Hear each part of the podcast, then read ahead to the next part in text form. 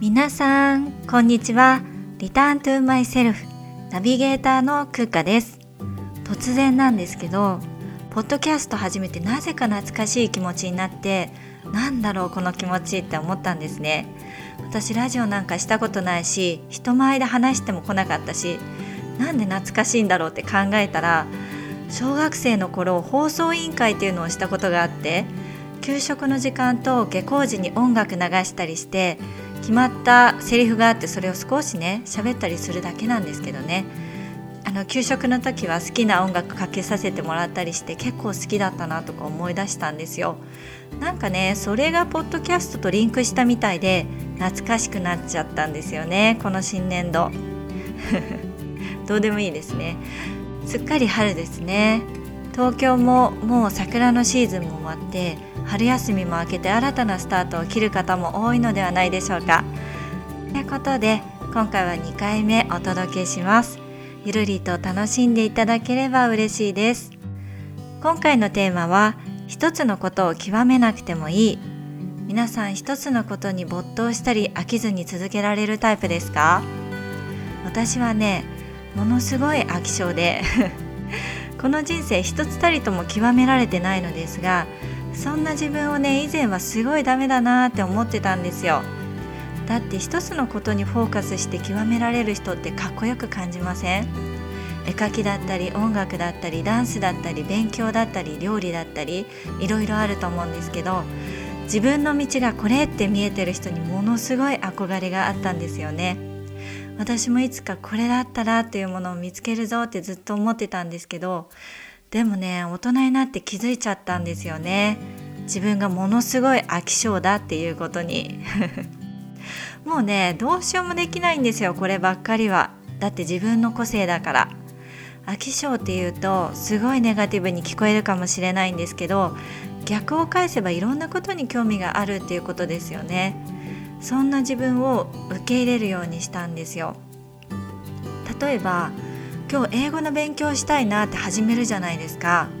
でもね明日には全く英語に興味なかったりするんですけどその代わりに心理学に興味が出てその勉強を始めたりするんですね。でもねまた明後日は勉強あの英語の勉強に興味が戻ったりするんです。でこれでねいいなって思えるようになったんですよね。学校の授業もいろんな授業があるように。自分のワクワクすることをその時のフィーリングに任せて勉強する方が効率がいいんですよね。だってそれ好きだから好きでやってるんで。やらなきゃやらなきゃっていう気持ちを重ねると好きなことがいつの間にか嫌いになっちゃうことってありませんか？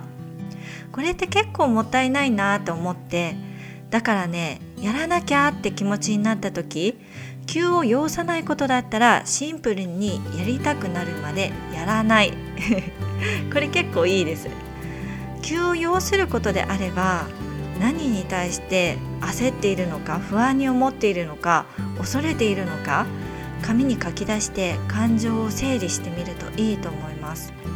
その感情に気づくだけでも落ち着く場合もありますしさらにその感情に対してどうアクションしたら最善か考えるとなおいいと思いますね。そうやって自分と向き合うことによって自分への信頼につながると思うんですよね。でもね自分がやりたいことをやるのが一番ですよ本当に。あなたがやりたくないことが他の人もやりたくないとは限らないから。みんなそれぞれの役割があってうまく回ってると思うんですよこの世の中は。今後もね私の場合は一つのことを極められないと思うんです。でもね自分が楽しいと思えることが多いのは幸せだなって思います。もちろん一つのことにとことんこだわって貫く人はかっこいいし素敵だと思うしそういう素質の人はその場所で輝けばいいと思います。